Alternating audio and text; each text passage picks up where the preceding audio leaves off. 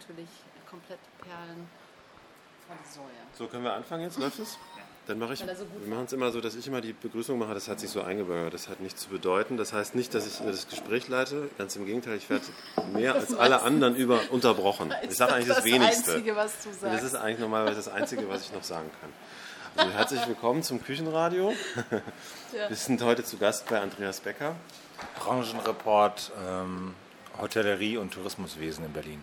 Ähm, Andreas Becker ist, äh, ich sage jetzt mal, Besitzer eines Hostels am Rosenthaler Platz. Ja. Und zwar heißt dieses Hostel Circus. Das ist korrekt, ja. Das hat, glaube ich, eröffnet, wenn ich mich recht entsinne. Ich kann mich nämlich erinnern, ich war ziemlich am Anfang schon mal hier. Äh, das soll ich mal raten, ich glaube, ich komme drauf. Äh, Im Frühjahr 2002. Stimmt Du das? warst schon mal hier? Ich war schon mal hier, ja. Wie kam das? Ich hatte hier mal eine Verabredung. Geschäftliche Art nehme ich an. So, Cindy ist heute nicht da. Herzlich willkommen, Katja. Hallo? Herzlich willkommen, Philipp. Hallo. Das heißt, es sind jetzt schon fünf Jahre. Das Vielleicht sollten wir auch mal unseren Gast begrüßen kurz. Hallo? Hallo Andreas, wie habt ihr da gesagt? Herzlich willkommen. Hallo, nett, dass ihr hier seid. Ähm, kleine Korrektur, also der, die Firma selber, also die, der Zirkus selber hat angefangen 1997. Ah ja, aber nicht hier, oder? Nicht hier, in einem anderen, äh, an einem anderen Platz, ähm, in einem restitutionsbehafteten Gebäude, wie das damals so typisch war, in Berlin-Mitte, vermittelt von der WBM, Frau Weiz, ganz berühmte Figur, die äh, damals äh, über die WBM äh, Zugriff gekriegt hat auf die ganzen Gewerbeflächen Also Wohnungsbaugesellschaft Berlin Mitte. Genau, und äh, da gab es eine ganz couragierte Mitarbeiterin, wie gesagt, Frau Weiz, ganz legendäre Figur hier in Berlin-Mitte, äh, unter anderem auch in den äh, Genuss eines Spiegel, äh, eines Spiegelartikels gekommen, äh, weil die damals äh, über das Restitutionsprogramm, Was heißt das? ähm, nachdem die Bundesregierung entschieden hat, Immobilien, auf denen eventuell Altansprüche von jüdischen Ei- Alteigentümern oder Erben lagen, zu restituieren, also zurückzugeben und nicht zu entschädigen, wurden die gesamten Immobilien geparkt bei Wohnungsbaugesellschaften und an diese Wohnungsbaugesellschaften zur temporären Verwaltung übergeben. Das führte dazu, dass ähm, Wohnungsbaugesellschaften wie die in Mitte zum Beispiel mit einem sehr hohen prozentualen Anteil von restitutionsbehafteten Altimmobilien, so nannte sich das, äh, dass die plötzlich ganze Straßenzüge und ganze Straßenviertel gestalten konnten, aber eben nur temporär. Also Verträge durften nur für eine bestimmte Zeit abgeschlossen werden. Und die berühmteste Figur in dieser, der plötzlich Macht zugefallen ist und die die unglaublich produktiv genutzt hat, war eben diese Frau Weiz, die äh, hunderte von kleinen antikapitalistischen, kunstorientierten Projekten mit Immobilien versorgt hat. Äh, Das bekannteste ist vielleicht Haus Schwarzenberg, äh, also die einzige Immobilie, die heute am Hackischen Markt noch so aussieht, wie sie auch vor zehn Jahren aussah. Ähm, Also das, das Erscheinungsbild von Berlin Mitte Anfang der 90er bis, an, bis 2001, 2002, 2003, bevor die Gentrifizierung voll zugeschlagen hat, ist im Wesentlichen die Arbeit von Frau Weiz. Und von der habt ihr auch profitiert, ja?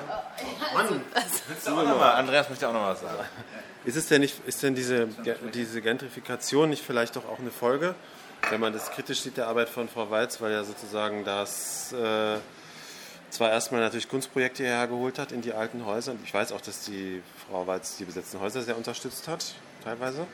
Und das, äh, hat das nicht dann doch dazu geführt, dass es eben auch hip geworden ist und dann dadurch eben cool hier zu wohnen und dann doch zu einer Art von Verdrängung geführt hat, kann man es nicht so sagen? Ja, ist immer so. Also eindeutig, das äh, ist völlig klar. Also die, äh, die, die Wertigkeit, die kulturelle Wertigkeit von Berlin Mitte, die dann äh, zu dem Zufluss von Kapital geführt hat, die die ganze Innenstadt verändert haben, hat natürlich damit zu tun. Äh, Das ist eine Frage des Anspruchs. Also Frau Weiz wusste natürlich, dass sie nicht den Lauf der kapitalistischen Logik wird aufhalten können.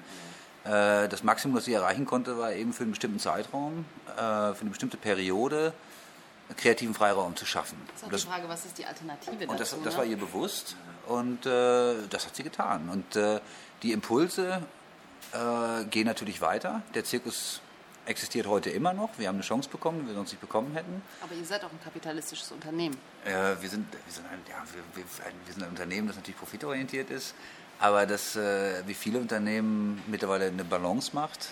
Ähm, das heißt, wir machen eine sehr bewusste Entscheidung, äh, wie viel Geld wir verdienen wollen. Wir sind nicht profit, profitorientiert bis zum Exzess. Das heißt, wir machen eine Preispolitik, die äh, sich nicht am Markt orientiert. Wir verzichten auf Gewinne. Äh, wir haben eine Personalpolitik, die äh, nicht kostenorientiert ist. Das heißt, wir treffen eine ganze Serie von Entscheidungen, die nicht dazu dienen, den Profit zu erhöhen, sondern unsere Lebensqualität zu erhöhen. Also ihr habt dann nette Leute hier quasi angestellt, statt Leute, die besonders gut arbeiten, oder wie ist es zu verstehen, oder die besonders wenig kosten? Ja. Also wir haben mehr Leute angestellt, als marktwirtschaftlich vielleicht vertretbar wäre. Äh, wir zahlen höhere Löhne, äh, als im Markt gezahlt werden. Wir treiben einen höheren Aufwand, äh, was das Objekt selber angeht. Wir haben äh, ich habe als Eigentümer also mehr Zeit, weil ich dieses Unternehmen alleine gehört und ich habe äh, Anteile des Unternehmens äh, quasi umsonst äh, an, Mitarbeiter weitergegeben.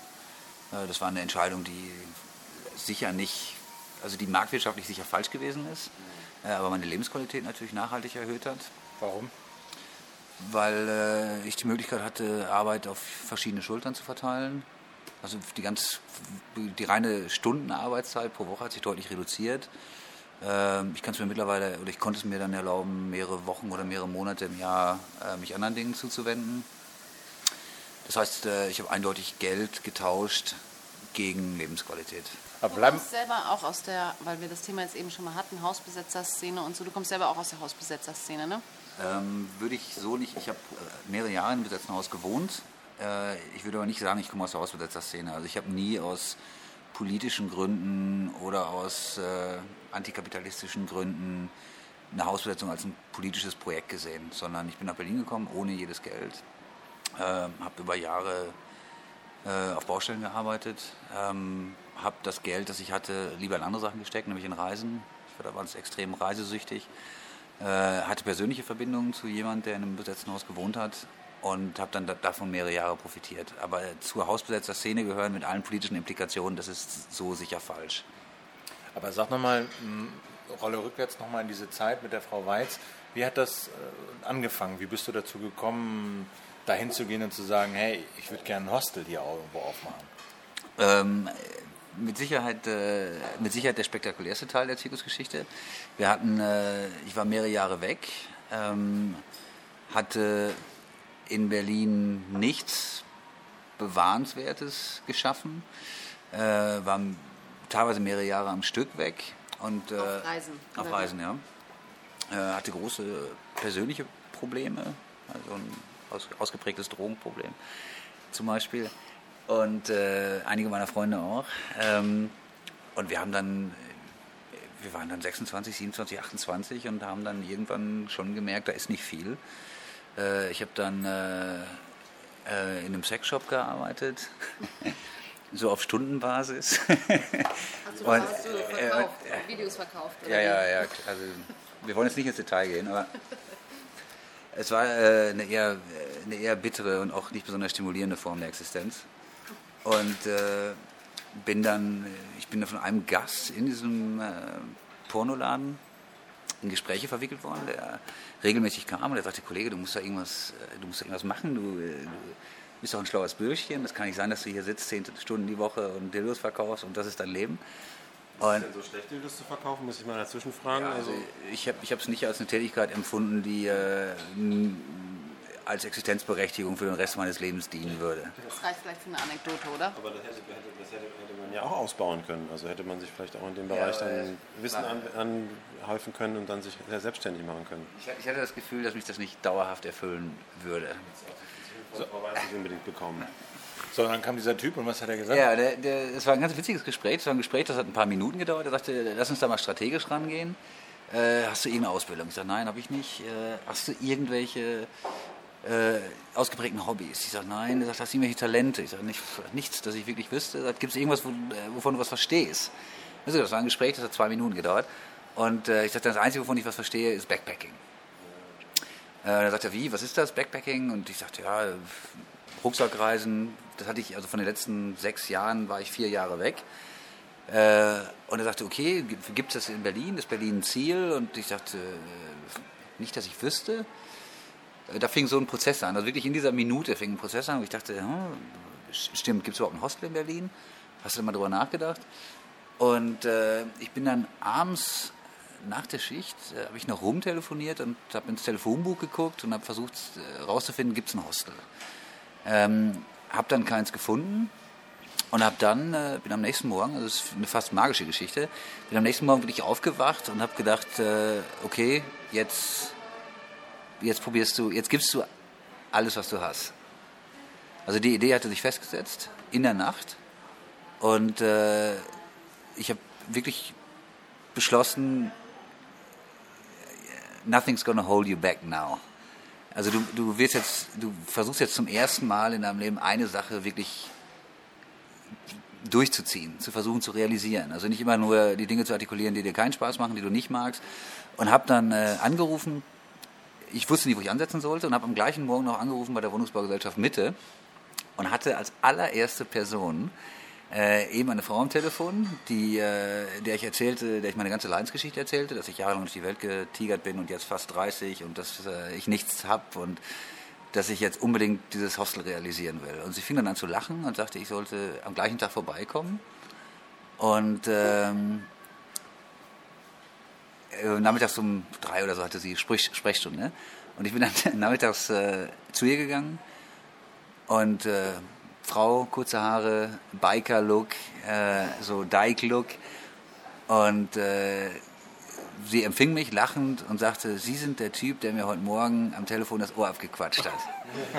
Und verließ den Raum und kam zurück mit einem Schlüssel in der Hand und sagte, ich glaube, das ist Ihr Hostel. Guck, ohne Scheiß jetzt, oder wie? Ja, ohne Scheiß. Guck dir das mal an.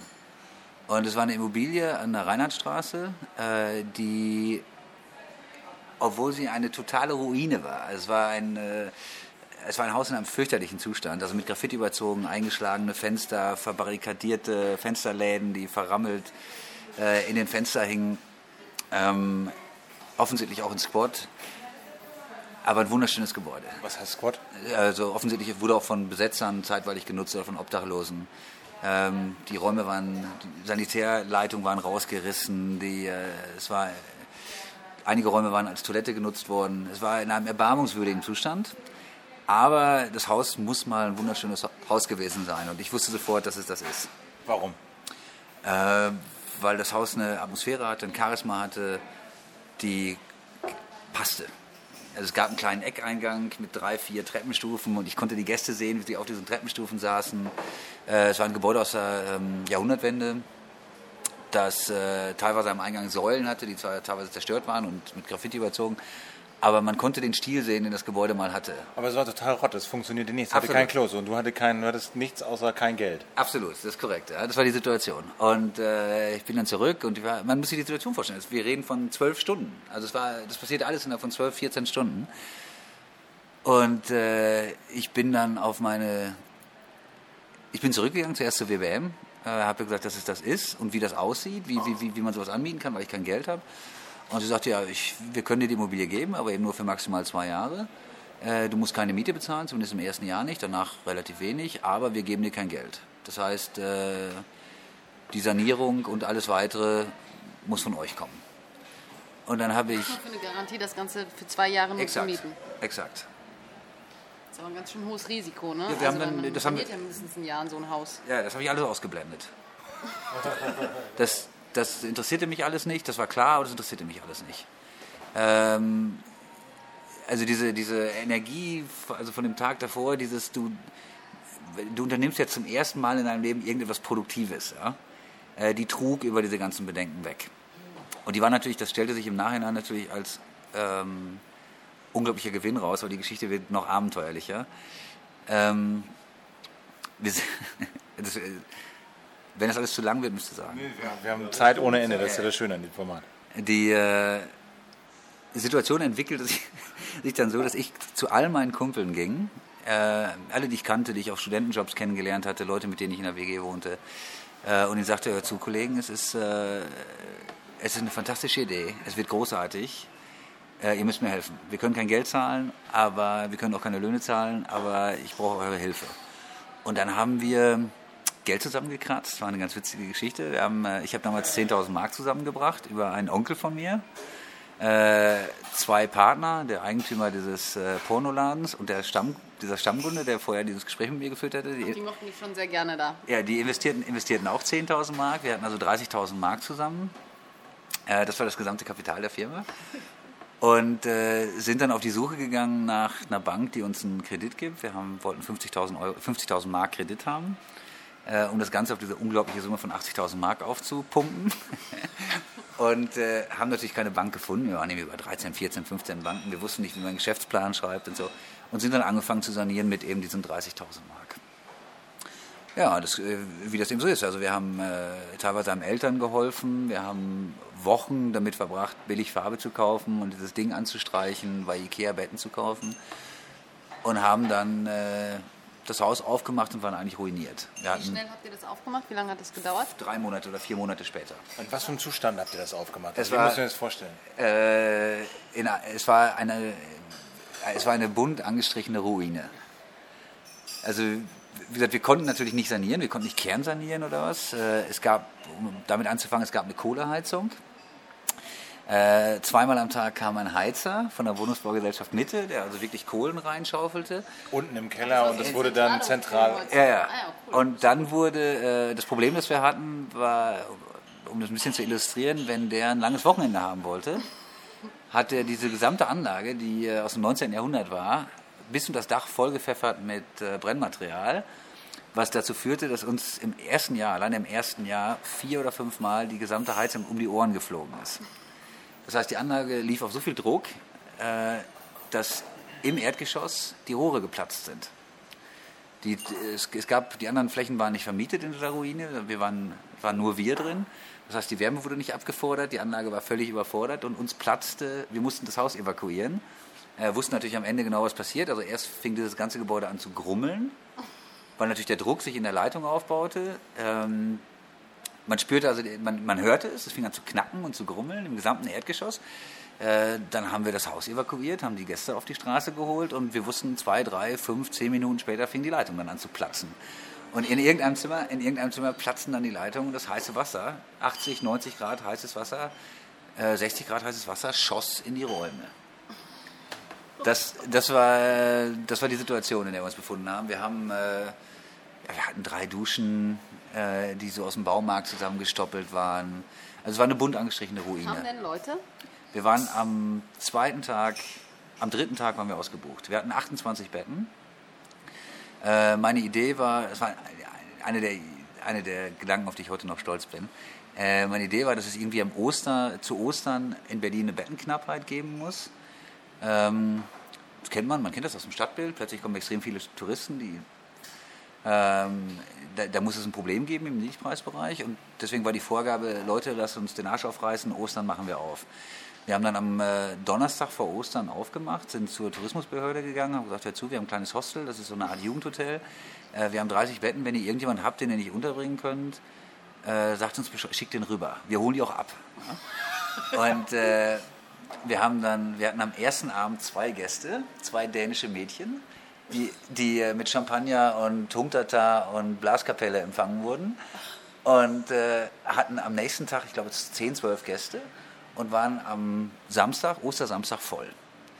Und wie haben die Leute reagiert? Ja, es, war, es, war, es war vom ersten Moment an Magie. Es war Magie. Die Leute haben, äh, die Leute haben uns geliebt und wir haben die Leute geliebt. Und äh, wir, die haben natürlich die ganzen Schwächen gesehen die haben die Probleme gesehen. Auf der anderen Seite war das, dieses Haus war kunterbunt. Die Leute, die da gearbeitet haben, waren die Leute, die auch vorher das Haus renoviert hatten, die quasi gleich da geblieben sind äh, und die dann versucht haben, Leute einzuschecken und irgendwie eine Lösung zu finden. Und äh, wir haben das, was wir getan haben, natürlich mit totaler Hingabe getan, mit unglaublicher Leidenschaft. Und äh, die Atmosphäre war, äh, war magisch. Also es war, das Besondere war einfach, dass du, du hattest sechs, sieben, acht Leute, die teilweise Alkoholprobleme hatte, hatten, die ähm, keiner von denen hatte irgendwie wirklich einen Lebensinhalt. Keiner hatte eine Ausbildung, keiner hatte irgendwie einen Job. Und alle machten etwas, auf das sie wirklich stolz waren und wo sie mehrere Monate Arbeit reingesteckt hatten. Und äh, diese Begeisterung und diese Leidenschaft war natürlich, die war in jedem Winkel vom Gebäude. Ja? Und äh, es war ein Fest. Vom ersten Tag an. Ein absolutes Fest. Und wir waren dann zehn, elf Monate am Stück voll. Jeden Tag. Wie viel haben die bezahlt für so ein Zimmer? Damals? Wir sind angefangen, ich glaube, mit 10 Mark. Und 10, ich glaube, es waren 10 Mark, war das erste, was wir, was wir genommen haben. Und äh, wir haben dann in dem Haus relativ schnell, nach ein paar Monaten, äh, noch zusätzliche Flächen angemietet im Erdgeschoss, haben versucht, die auszubauen äh, und hatten dann am Ende irgendwas um 50 Betten. Waren aber natürlich, wir waren bankrott. Ja, also wir haben, äh, ich weiß, wir haben anderthalb Jahre nach der Eröffnung die letzten Rechnungen abbezahlt für Sanitärfirmen und Baumärkte, die uns Toiletten geliefert hatten, die wir alle nicht bezahlen konnten. Wir hatten ja kein Geld. Also, Warum haben die das gemacht? Die wussten das doch, dass ihr nicht bezahlen könnt, oder? Nö, das war, ich glaube, Deutschland hat damals noch so funktioniert vor zehn Jahren. Heute funktioniert Deutschland anders. Aber damals lieferte wirklich ein Sanitärbetrieb, äh, wenn da bestellt wurde, Waschbecken, dann wurden die Waschbecken geliefert und dann wurde eine Rechnung geschickt. Und man hoffte, dass man ging dann davon aus, dass man die bezahlt kriegt. Heute ist natürlich, wir machen irgendeine 300 Euro Bestellung und äh, Erstmal vor, Vorkasse. Vorkasse äh, und so, genau. Und, aber das war damals anders. Wir hatten, wir, ich weiß, wir haben aufgemacht und wir hatten damals äh, fast 100.000 Mark Schulden. Und hatten, und hatten 30 Betten. 30.000 äh, auf den Kopf gehauen und dann 100.000 Mark ja, Schulden. Wir haben am Ende noch von einem Bankdarlehen gekriegt. Das, haben wir, das, das, äh, das ist auch in Investitionen geflossen, aber außer dem Bankdarlehen und den, äh, den eigenen eingebrachten Geldern hatten wir knapp 100.000 Mark Schulden. Wir waren, also, wir waren bankrott. Ja, da müssten also erstmal 10.000 Gäste kommen, um das äh, genau. abzubezahlen, mindestens. Ja. ja. wir haben dann wir haben mit unseren 30 Betten am Ende dann, dann waren es 42, dann waren es 56. Äh, am Ende Monatsumsätze gehabt, irgendwo im 30.000 Mark Bereich, 40.000 Mark Bereich und haben dann jeden Monat 5.000, dann mal 7.000, wenn der Sommer gut gelaufen ist, mal 8.000 abbezahlt und versucht, diese ganzen Händler und Sanitärlieferanten irgendwie ruhig zu stellen und ihnen irgendwie klarzumachen, dass sie ihr Geld kriegen. Ja? Aber dass sie eventuell noch ein Jahr warten müssen. Und äh, ich habe ich hab damals zum Beispiel, ich habe sieben Tage die Woche gearbeitet, ich habe Nachtschichten gemacht, ich habe Frühschichten gemacht. Äh, ich habe in dem Ding gewohnt und ich habe 500 Mark bekommen. Also so war die Situation. Ja? Ja, wenn man zu wohnen hat und dann da vielleicht noch Verpflegung ist ja, braucht man ja die 500 Mark eigentlich gar nicht mehr, wenn man gar keine Zeit hat, sie irgendwie auszugeben, ja, oder? 500 Mark war auch damals wenig Geld. Aber ja, wie gesagt, das war, das war die Situation und das hat sich auch äh, über anderthalb Jahre nicht geändert. Und ja, sag mal, diese, was ich mal wissen wollte. Ja, aber noch ein halbes Jahr Zeit und, und dann, dann, sollte sich das mit der ja, Mietsituation wieder dann, ändern. Ne? Dann kam eine Situation, die vielleicht ein bisschen zu komplex ist für eure Hörer. Äh, aber ich versuche es trotzdem in ein paar Sätzen zu erklären. Wir haben dann, es gab, äh, die, die Bundesregierung, ist, also es gab in Berlin Mitte das Problem, dass die ganzen Immobilien leer standen. Sie wurden nicht genutzt oder sie wurden eben nur temporär genutzt, aber es gab keine Wirtschaft, es gab keine Investitionen. Die, die, die, die, die Mikroindustrie in Berlin kam nicht ans Laufen. Dann, und dann gab es in einer kurzen Abfolge, in einer kurzen zeitlichen Abfolge äh, zwei gesetzliche Veränderungen. Das eine war ein sogenanntes Investitionsvorranggesetz. Das heißt, wenn man argumentierte, dass man entweder Wohnraum schuf oder Arbeitsplätze schuf, konnte diese Zwei-Jahres-Periode auf Antrag verlängert werden. Äh, das war das eine. Das zweite war äh, eine Sonder-AFA. Ich weiß nicht, ob ihr das wisst. Zeitweilig waren 100 Prozent aller Investitionen in Ostdeutschland in Sanierungsbedarf für Gebäude äh, abschreibungsberechtigt. Ein gigantisches Steuergeschenk das aber dann zum Ende dieses Jahres, 1999, auslief, was mit uns eigentlich erstmal nichts zu tun hatte. Was dann passierte war, im Sommer 98, also knapp anderthalb Jahre nachdem wir reingegangen sind, äh, kam dieses Investitionsvorangesetz und ich habe dann, weil wir uns keinen Rechtsanwalt leisten konnten, diesen Antrag selber gestellt.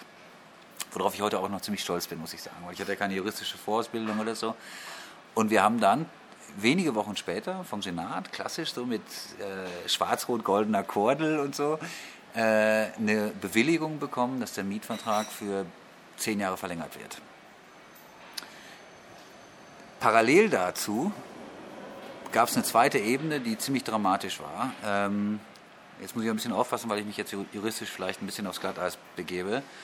Es war offensichtlich so, äh, dass die Wohnungsbaugesellschaft Mitte äh, und deren damaliger Geschäftsführer in einen Korruptionsskandal verwickelt war, äh, in dessen Folge ganze Pakete von Altbauten in Berlin Mitte, in erstklassigen Lagen, Reinhardtstraße, Marienstraße, Friedrichstraße, Seitenlagen, an ehemalige Mitarbeiter, an einen ehemaligen, vor allem an einen ehemaligen Mitarbeiter und Geschäftsführer der Wohnungsbaugesellschaft Mitte verscherbelt wurden, äh, für Spottpreise verscherbelt wurden, weit unter Marktwert, die dann vor allem im Laufe dieses Jahres noch saniert werden sollten und dann an Anleger im Rahmen dieser Sonderabschreibung, Sonderafa, weiterverkauft wurden. Mit äh, teilweise 300, 400 Prozent Gewinnen. Und es war offensichtlich so, dass wir in diesen, dass das Gebäude, in dem wir saßen, in diesen Korruptionsskandal verwickelt war. Ich habe dann äh, Kannst du vielleicht nochmal sagen, weil jetzt nicht alle, ähm, die Küchenradio hören, aus Berlin kommen, wo die Reinhardtstraße ist genau? Ja, das ist eine, das ist eine ähm, Straße, die äh, Luftlinie 300, 400 Meter vom Parlament entfernt ist, äh, unmittelbar an den Regierungsbezirk angrenzt. Heute eine absolute Toplage, nur Lobbyisten, Exakt. nur Parteien. Vor allen Dingen die FDP ist dort. Die Ja. passt- passt dort ganz gut hin. Ja, ist also Also, eine, heute eine absolute Toplage. ja, eine, Edel, eine, eine, der, eine, eine der Straßen, wo klar war, dass massive Wertsteigerungen zu verzeichnen sein würden, wenn denn der Markt irgendwann mal liberalisiert werden würde. Und äh, wir hatten damals äh, nach Grund, oder ich hatte damals nach verschiedenen Recherchen den Eindruck, dass unser Objekt äh, zu diesem Paket von Wohnungen gehörte, das also von der Wohnungsbaugesellschaft Mitte äh, an, am Markt vorbei und an den jüdischen Alteigentümern vorbei, an den Parteien vorbei, die damals Ansprüche stellten, an Investoren verkauft wurde, die die Häuser zerteilten und als Eigentum auf dem Kapitalmarkt verwerteten mit traumhaften Renditen. Ähm, und dann ging alles Schlag auf Schlag. Äh, wenige Tage nachdem wir vom Senat unseren verlängerten Mietvertrag bekamen, Schön mit der Kordel. genau, den schönen mit der Kordel, den ich ganz beeindruckend fand, äh, kriegte ich von meinem Onkel äh, eine Immobilienanzeige zugeschickt äh, aus der Welt am Sonntag, wo, dieses, wo unser Objekt mit unseren Flächen und mit uns, also auch die Erdgeschossflächen, ähm, für das damals achtfache des Preises angeboten wurden zum Verkauf, als frei, als leer, ähm, für die der, dieser Investor das Objekt erworben hatte. Aber die hätten euch doch, ich meine, eigentlich so ein Verkauf verändert das Mietverhältnis ja eigentlich nicht. Also es hätte jemand kaufen können, der Mietvertrag wäre erstmal gültig gewesen. Definitiv. Also der wäre quasi reingeflogen. Definitiv. Das war, das ist absolut, äh, was da passiert ist. Äh, was da passiert ist, war also offensichtlich, dass äh, der Investor ähm, von unserem Investitionsvorantrag völlig überrascht wurde und dass er nicht mehr die Zeit hatte, dass er nicht mal mehr die Zeit hatte, Verträge zu kündigen, weil es war ja zu dem Zeitpunkt, wir, wir reden von September 98, er hatte noch drei Monate, um das Objekt zu erwerben, im Grundbuch einzutragen, aufzuteilen, also die Teilungserklärungen zu bekommen, zu verkaufen und die Sanierungsarbeiten wenigstens pro forma zu beginnen, um in den Genuss dieser hundertprozentigen Sonderabschreibung zu kommen. Und Zeitdruck nennt man das. Exakt. Und unter diesem extremen, extremen Zeitdruck blieb ihm nicht mehr äh, die Möglichkeit, solide zu arbeiten. Also wurde unsere Fläche zum Ende des Jahres, also drei Monate später, als leer und voll saniert auf dem Markt angeboten, während wir gerade einen zehnjährigen Mietvertrag für die Fläche bekommen hatten. Und bei uns brach natürlich, äh, also bei meinen Kumpeln und bei meiner Verwandtschaft brach natürlich Panik aus und äh, jetzt sagen, ich wieder was Arrogantes. Ich weiß noch, wie ich damals dieses äh, Ding in die Hand bekommen habe, dass ich da saß und dass ich wusste, dass wir den Jackpot gezogen hatten. Ja. Weil die Situation ist eben exakt so, wie, Andreas das beschreibt. Es war klar, dass wir einen absolut bombensicheren Mietvertrag hatten. Äh, also einen sichereren Mietvertrag wie den, der gerade bewilligt war durch den Senat, gab es nicht. Äh, es war klar, dass der Eigentümer keinerlei Zeit mehr hatte. Er musste also mit uns eine Einigung herbeiführen. Und es war auch klar, dass er weitere, ich weiter, sagen mal, weiteres publizistisches Aufsehen wirklich nicht gebrauchen konnte. Wenn man das zu Ende denkt, wäre quasi der, der der, der Also, dann hast du mit einem total korrupten Typen verhandelt, oder wie? das gibt es ja manchmal. Wenn man, das, wenn man das zu Ende denkt, dann äh, wäre es wäret ja quasi die prädestinierten Käufer, wäret ja ihr gewesen. Weil ihr hättet, wäret in der Lage gewesen, also ich meine, eine Immobilie, wo ein fester Mieter drin ist, ist kaum was wert. Aber ihr wäret in der Lage gewesen, die zu steigern, indem ihr zum Beispiel euch selbst hättet kündigen können und das verkaufen können. Ja, aber du, du musst dir natürlich die Situation vorstellen als Unternehmen. Wir haben, wir, wir haben wie gesagt, im Monat 5, 6, 7.000 Mark Überschuss gemacht und haben uns selber Löhne bezahlt von 700, 800 Mark am Ende dieser zwei Jahre Periode. Es, wir hatten also ein Unternehmen oder wir hatten, der Zirkus war in sich, obwohl klar war, dass die Nachfrage da war, obwohl klar war, dass die Marktnische da war, war das, dieses Unternehmen, das wir da geschaffen haben, natürlich überhaupt nicht überlebensfähig. Wir hatten null Kapital, weil die ganzen Einnahmen der letzten anderthalb Jahre natürlich in die Schuldentilgung gegangen sind. Ähm, wir waren also quasi ein totes Unternehmen. Und dann kam, rutschten wir in diese Situation. Und was dann, war das für ein Typ, mit dem du da verhandelt hast? Versteh, verstehst du diesen Jackpot? Ja? Ja, doch. Doch, verstehst du wohl. Den Jackpot, warum er da irgendwie. Ja, ich meine, da kriegst doch total viel Geld geboten, wenn du sagst, irgendwie, wir machen den Mietvertrag, den so. heben wir auf. Irgendwie, wie viel gibst du mir dafür, oder? Der Mann, der Mann, hatte, der Mann hatte das. Ja, der Mann hatte das. Das heißt, du, du, du hattest dann der, quasi das, äh, das die, Gelegen, die Gelegenheit für, für deine, also einen Wahnsinnsabstand zu bekommen oder was auch immer, oder Ablöse dafür, dass du einfach kündigst. Um jetzt mal, um jetzt mal eine Rechnung, eine kurze Rechnung aufzumachen, der hat das Objekt für 800 Mark den Quadratmeter gekauft. Es wurde zu dem Zeitpunkt kalkuliert, dass zwischen 2.000 und 3.000 Mark pro Quadratmeter in eine Totalsanierung gesteckt wird. Und er verkaufte die Fläche damals für 6.000 Mark den Quadratmeter. Auf dem Markt, saniert. Das ist viel, oder? Ja, das sind 3.000 Euro. Das waren damals die Preise, die vor dem Platzen der Immobilienblase in Berlin bezahlt ah, wurden. Auf europäischem Niveau sogar extrem wenig. Hm. Das heißt, dieser Mann verdiente pro Quadratmeter zweieinhalb bis 3.000 Mark innerhalb von drei Monaten ohne eigenes Risiko, weil die gesamte Vorfinanzierung über die Käufer kam und wir saßen auf 900 Quadratmetern. Der, es war klar, dass der Mann mit uns eine Millionensumme zwei, zwischen 2 und 3 Millionen Mark abzüglich der Notars- und Rechtsanwaltskosten verdient, nur wenn wir die Fläche verlassen. Und es war klar, dass er innerhalb von vier Wochen keine Chance hat, uns da rauszubringen. Was er machen sollen? Die Nationalgarde holen? Es gab keine Möglichkeit. Ja? Und äh, damit war die Situation natürlich, also du kannst dir vorstellen, wie die Situation war. Wir sind, das werde ich nie vergessen, wir sind damals, ich habe ihn dann angerufen am gleichen Tag noch, habe gesagt, hören Sie zu, Herr, ich denke, wir sollten äh, uns mal zusammensetzen. Ja, ja, Herr Becker, selbstverständlich. Ich hätte also, wollte sowieso mit Ihnen Kontakt aufnehmen und ich habe gesagt, ich habe hier eine Anzeige über die Welt am Sonntag, da, da muss ein Missverständnis vorliegen. Und es war natürlich von dem Moment an, äh, es war Früher hätte man gesagt, ein innerer Reichsparteitag, wenn das nicht so negativ konnotiert gewesen wäre. Es war natürlich, wir sind dann zu dem ins Büro gegangen, IAZ. Und was war das für ein Typ? Ja, wie man sich das vorstellt. Also wie man sich das äh, unglaublich gut gekleidet, aalglatt, ähm, mit einer äh, relativ intellektuellen Fassade, der, der es schafft, ein, zwei Minuten die, äh, so das Ego des, des gut gebildeten, soignierten, rationalen Wirtschaftsmanns aufrechtzuerhalten und der, wenn man ein bisschen Druck auf, ausübt, äh, innerhalb kürzester Zeit zu einem absolut ethikfreiem Individuum wird, der bereit ist, der bereit ist auf Teufel komm raus, äh, seine Interessen durchzusetzen, egal mit welchen Mitteln. Und der Maßstab für erfolgreiches Handeln ausschließlich in finanziellem Gewinn besteht. Hat er im Nachhinein irgendwelche Probleme mal äh, bekommen? Äh, ich weiß, dass er, äh, also die Medien haben das Ganze über Jahre verfolgt. Äh, ich, der Geschäftsführer der WWM hat seinen Posten verlassen. Äh, es, hat, es, ist nie zu einem offenen Korruptionsprozess gekommen, äh, aber es hat einige Verkäufe gegeben, die rückabgewickelt wurden ähm, unter dem Druck des Senats. Ich weiß also nicht, wie der Mann da fiskalisch rausgekommen ist, aber mit relativer Sicherheit so, der, wird, der hat Millionen verdient.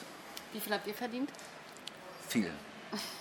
Wie, wie, wie, lief denn das ab, sag mal? Also, ja, du, war, hast dann angerufen und dann? Ja, wir sind, er hat uns dann eingeladen zu sich. Also das war so mein Mafia-Moment, man muss sich das vorstellen. Also äh, wir sind dann rein, IAZ. Also IAZ, Internationales Handelszentrum an der Friedrichstraße. Genau. Das ja, und dann alte DDR-Hochhaus. Ja, genau. Und dann irgendwie 20., 22. Stock, ich weiß nicht mehr ganz genau, 15. Stock, Blick über die Stadt, so ganz beeindruckend, Konferenzraum und so.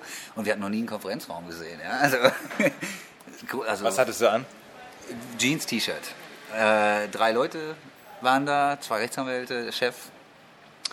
Und, Aber äh, ihr ohne Rechtsbeistand, ihr einfach so. Nee, wir, hatten, wir hatten einen Kumpel dabei, der, äh, einen älteren Kumpel dabei, der selbstständig war und der uns beraten sollte. War aber. einfach nur selbstständig, der war nicht irgendwie Jurist oder so. Nein, nein, der war kein Jurist. Der hat irgendwas selbstständig, der, das war der Leiter des Pornoladens oder was? Also, ich, es war einfach, es waren, ich glaube, Frau Weiz hat uns den sogar vermittelt. Sie sagte, nehmt den mit, der hat ein bisschen Erfahrung.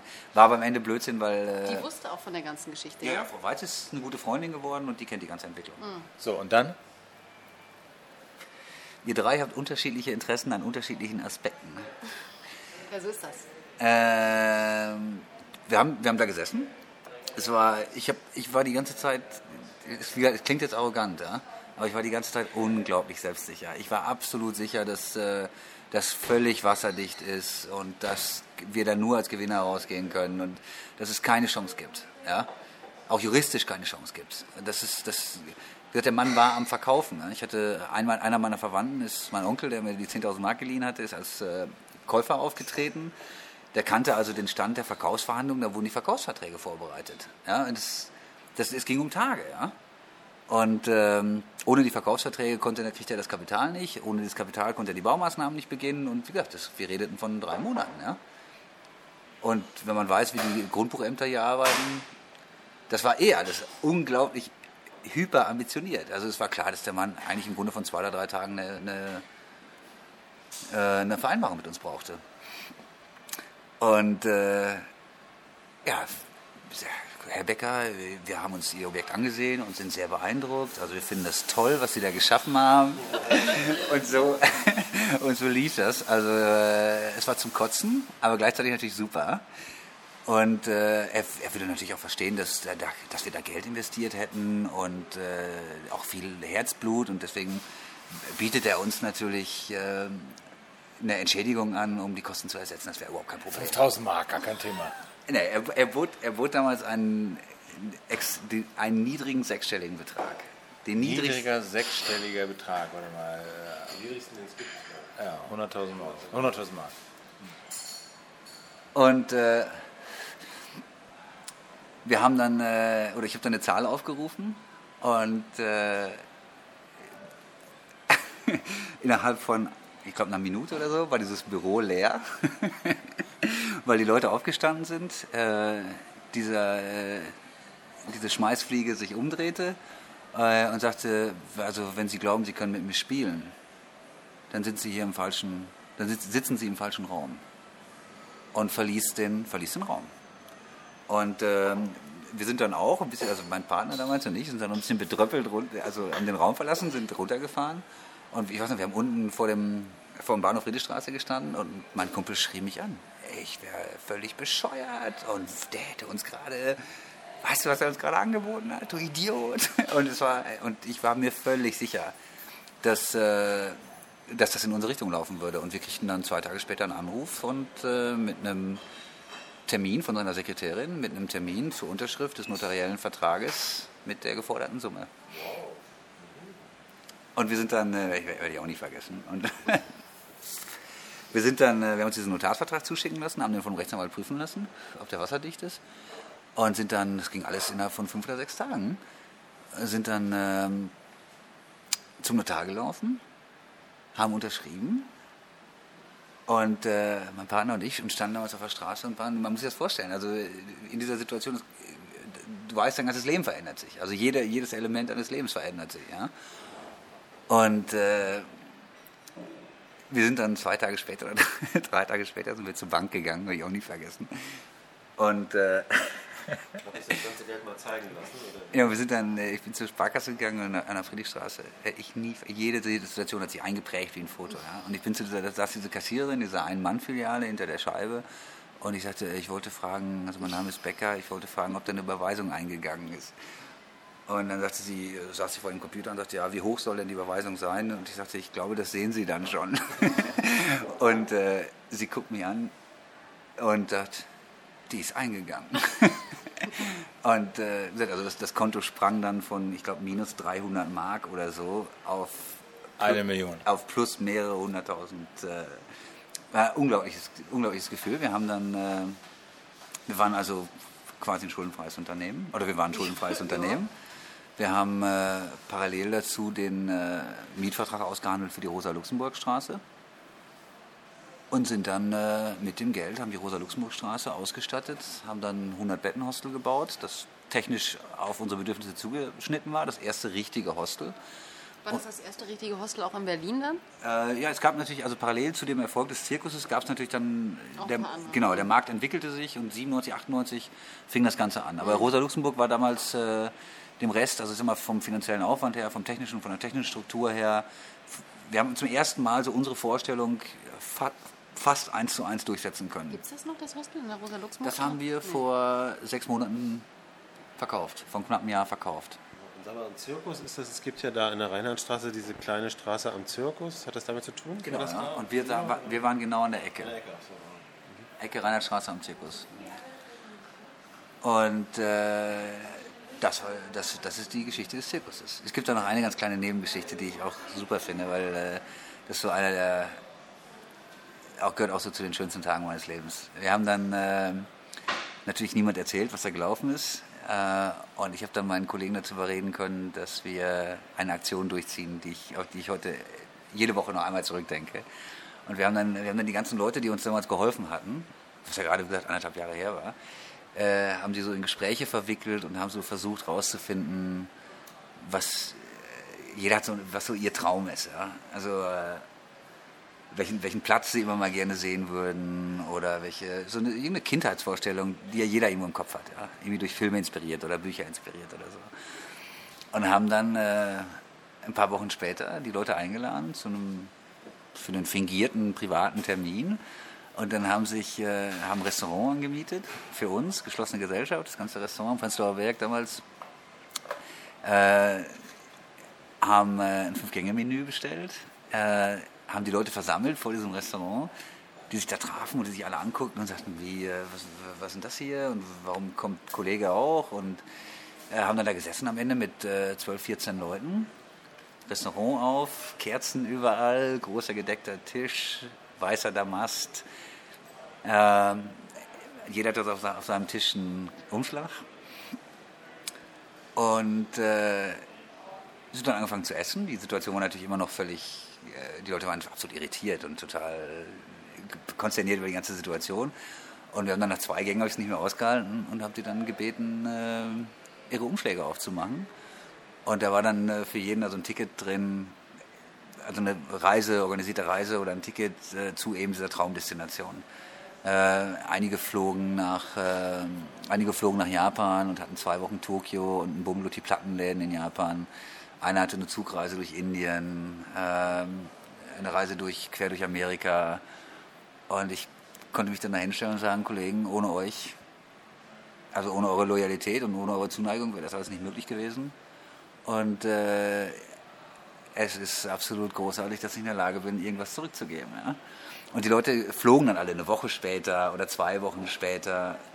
Und die, die Situation, ja? also als die da saßen, die Umschläge aufmachten und die Flugtickets da rausholten und einige natürlich teilweise zehn Minuten gebraucht haben, um zu verstehen, dass es ein echtes Flugticket ist und jetzt nicht irgendwie also, dass sie jetzt tatsächlich nächste Woche in den Flieger steigen und es geht nach Amerika, Geld lag mit den Umschlägen. Also, wir haben, wir haben mehrere 10.000 Mark verteilt. Und äh, die Situation war natürlich hilarious, ja. Also, innerhalb von einer Viertelstunde war in diesem Raum die Hölle los. Äh, die, also, ich war nie wieder, das ist, glaube ich, so der Satz, der das echt am besten subsumiert. Ich war nie wieder Teil einer so großen Gruppe, die so glücklich war. Ja? Enjoy Bubble sozusagen. Ja. Eine hysterical. Joy Bubble. Was ist ein Joy Bubble? Naja, das ist so eine Blase von möglichst viel glücklichen Menschen im Die Moment. sich, die sich dann auch hochschaukeln und wir haben den ganzen, wir haben getrunken, wir haben gefeiert, wir haben äh, römische Reiterkämpfe in diesem Restaurant gespielt und waren, also es war ein Kindergeburtstag auf Kokain. Ein absolut großartiger Abend. Ja, und dann eine Woche später, zwei Wochen später, fingen die Leute dann an, so in alle Welt zu fliehen. Ja, und äh, das war so, das, das ist so die Geburt des Zirkuses. Und dann ist natürlich, dann kam echte Arbeit. Ja? Also dann hatte man wirklich zum ersten Mal das Geld. Also die, diesmal die magischen zwei Jahre waren vorbei. Der Traum, also dieses, ich, ich, für mich ist das immer noch so eine göttliche Fügung. Ja? Ähm, das war dann vorbei und dann kam wirklich der Aufbau des Unternehmens. Also kontinuierliches Wachstum, Aufbau von einem Personenstamm. Äh, ja, und das, was man heute. Seit wann seid ihr hier? Wir sind dann nach drei Jahren, Rosa Das ist jetzt hier Weinbergsweg. Äh, 1, Rosenthaler Platz. Ja, wir sind dann nach drei, es war sehr schnell klar, dass der Rosenthaler, äh, dass die Rosa-Luxemburg-Straße eben auch zu klein war, dass die 100 Betten auch nicht reichen würden. Und dann wurde uns dieses Haus hier angeboten Wie viele Betten passen denn hier rein? Ist doch auch gar nicht so groß, oder? Wir haben 240 Betten. Echt, ja? Okay. 3000 Quadratmeter, eine eigene Bar, ein eigenes, ein eigenes Café. Das ist also ein, ein Riesensprung. War für uns das gemietet oder gekauft jetzt das Haus? Oder? Da seid ihr auch wahnsinnig abhängig irgendwie von diesen Mietpreisen hier in der Gegend. Die gehen doch jetzt wahrscheinlich auch extrem in die Höhe, Ja, oder? weil du hast ja einen Vertrag, der nicht abhängig ist von der Entwicklung von Mieten in Gegenden. Also, ich meine, Hostels, bei Hostels ist es so, dass die äh, vor ein paar Jahren schon einen Risikoaufschlag gezahlt haben. Also weil Hostels einfach keine Sicherheiten mitgebracht haben, keine Bürgschaften mitgebracht haben, keine Liquidität mitgebracht haben, haben Hostels immer ein, zwei Euro mehr zahlen müssen als der Markt. Das ist ein Risikoaufschlag für den Vermieter. Ähm, und es ist natürlich auch kein Zufall, dass äh, die ganze Hostelszene in Berlin die ja explodiert ist. Die ja seit Ende der Wie 90 viele, Hostel gibt's, äh, wie viele Hostels gibt es jetzt in Berlin? ich, offiziell, glaube ich, sind registriert 42, 44. Ich gehe nach meiner eigenen Zählung sind wir im Moment so bei knapp 60 Plätzen, die in den Hostelbereich gehören. Was heißt denn Hostel? Äh, also ursprünglich, das ist eine gute Frage, weil da ähm, haben wir auch beim letzten Mal darüber gesprochen, der Markt ändert sich natürlich. Wir erleben gerade so eine wirklich revolutionäre Änderung des ganzen Marktes. Hier in Berlin oder Nee, nee, europaweit. Inwiefern? Vor allen Dingen auch in Berlin, ne? Das, Also, das, sind, das, das, das sind ganz, ganz viele, das sind soziale Veränderungen, äh, globalisierungsbedingte Veränderungen, die in den Hostelmarkt durchschlagen. Zum Beispiel, lass mal, das finde ich ganz interessant. Was ist das? Ich würde mal ein, eines ansprechen, zum Beispiel Billigflüge. Die gab es ja in den 90ern noch nicht so. Also man konnte nicht für 40 Euro von Barcelona herkommen und jetzt äh, ja, gibt es wahnsinnig viele Italiener, Spanier und so weiter, ne, die kommen. Das ist einer der Aspekte. Also es gibt, es gibt ein ganzes Bündel, also was wir erleben in den letzten 10, 15 Jahren ist eine Revolution von Lebensverhältnissen, in West, vor allem in den westeuropäischen und nordamerikanischen Gesellschaften. Ähm, und diese, diese Veränderung der Mainstream-Gesellschaft, diese Veränderungen, die sind, die sind vielfältig. Die sind teilweise finanziell, die sind teilweise kulturell, die sind äh, aber auch sozial. Diese Veränderungen schlagen sich radikal voll durch auf den Tourismus und im Tourismus insbesondere auf den Low-Budget-Bereich. Beispiel. Ähm, also bei den, äh, wenn ich anfange, zum Beispiel mit den finanziellen oder ökonomischen, ökonomischen ähm, Faktoren, ist es so, dass äh, Traveling, Low-Budget Traveling, also Reis, sinnfreies Reisen, Leisure-Tourismus, also nicht an, nicht an ähm, berufliche Zwecke gebundenes Reisen, immer das Privileg war von saturierten Wohlstandsgesellschaften und da vor allem vom Mittelstand. Ähm, Backpacking ist eine junge Geschichte. Das heißt, die Kommunikationsstrukturen sind so, dass äh, sich da im Regelfall 20- bis 30-Jährige wiederfinden. es ist ja auch ein anderer Tourismus. Ich meine, Low-Budget-Reisen haben wir auch auf Mallorca, ja? Also ich meine, es gibt ja auch die Pauschalvariante. Davon, ich, ich, ich grenze, also das, was ich Low Budget, das, was ich jetzt Low Budget Tourismus nenne, grenze ich von Pauschaltourismus ab. Also ich rede jetzt nicht von billigen oder günstigen Pauschal- Pauschaltourismus, sondern Ja, weil die Revolution hätte schon ein bisschen früher eingesetzt, Genau. ne? dass man billig reisen konnte, um Spaß zu haben und nicht zu arbeiten. Das gibt es ja schon seit den 70ern, ne? Ja. Führ mal deinen Gedanken zu Ende. Ja, unsere, die, unsere Klientel sind die, ist die, das sind die Kinder der Mittelschicht. Klassische Mittelschichtskinder, die im Regelfall über eine durchschnittliche oder leicht überdurchschnittliche Bildung verfügen und die äh, in einem finanziell so stabilen Umfeld aufwachsen, dass sie über Studentenjobs, Urlaubsjobs oder ähnliches freies Geld haben, das sie ins Reisen stecken können. Ähm, und diese, die Anzahl dieser Gesellschaften waren einfach, die, die explodiert gerade. Ja? Wir haben Das merkst du, ja? ja, das merken wir, das ist selbstverständlich. Also äh, wir haben mittlerweile eine globale Mittelschicht. Der einzige Kontinent, der ausgenommen ist, ist Afrika. Äh, wir haben mit der Ausnahme des wirtschaftlichen Zusammenbruchs in Lateinamerika 2000, 2001, äh, Währungsentwertung, äh, mittlerweile durchgehend das gesamte Jahr über die Kontinente, die sich miteinander verschieben. Nordamerika, Südamerika und da fast alle Länder. Äh, Asien war eben ganz am Anfang vor zehn Jahren ein reines Japan-Phänomen und hat auch da erst begonnen. Also das heißt, hier waren nur Japaner quasi. Wenn, Wenn- sie aus Japan, wenn, wenn sie aus wenn- Asien kamen, waren es Japaner. Genau, das hat sich mittlerweile, das hat sich mittlerweile geändert. Wir haben mittlerweile Korea, wir haben äh, einen permanent steigenden Anteil von den, der sogenannten Tigerstaaten, das heißt Singapur, Malaysia, Indonesien. Wo überall so eine Mittelschicht aufkommt, deren Genau. Kinder jetzt in die Welt reisen. Genau, exakt. Also wir, was, wir, was wir erkennen, ist das kapitalistische Fukuyama-Modell der westlich orientierten Demokratie äh, und der offenen Marktwirtschaft bildet Mittelschichten raus, weltweit, mit der Ausnahme Afrika, und die Kinder dieser Mittelschicht reisen. Wenn du Kinder sagst, ähm, welche Altersgruppe meinst du? 20 bis 30. Das ist die Okay. Kernarbeitsgruppe.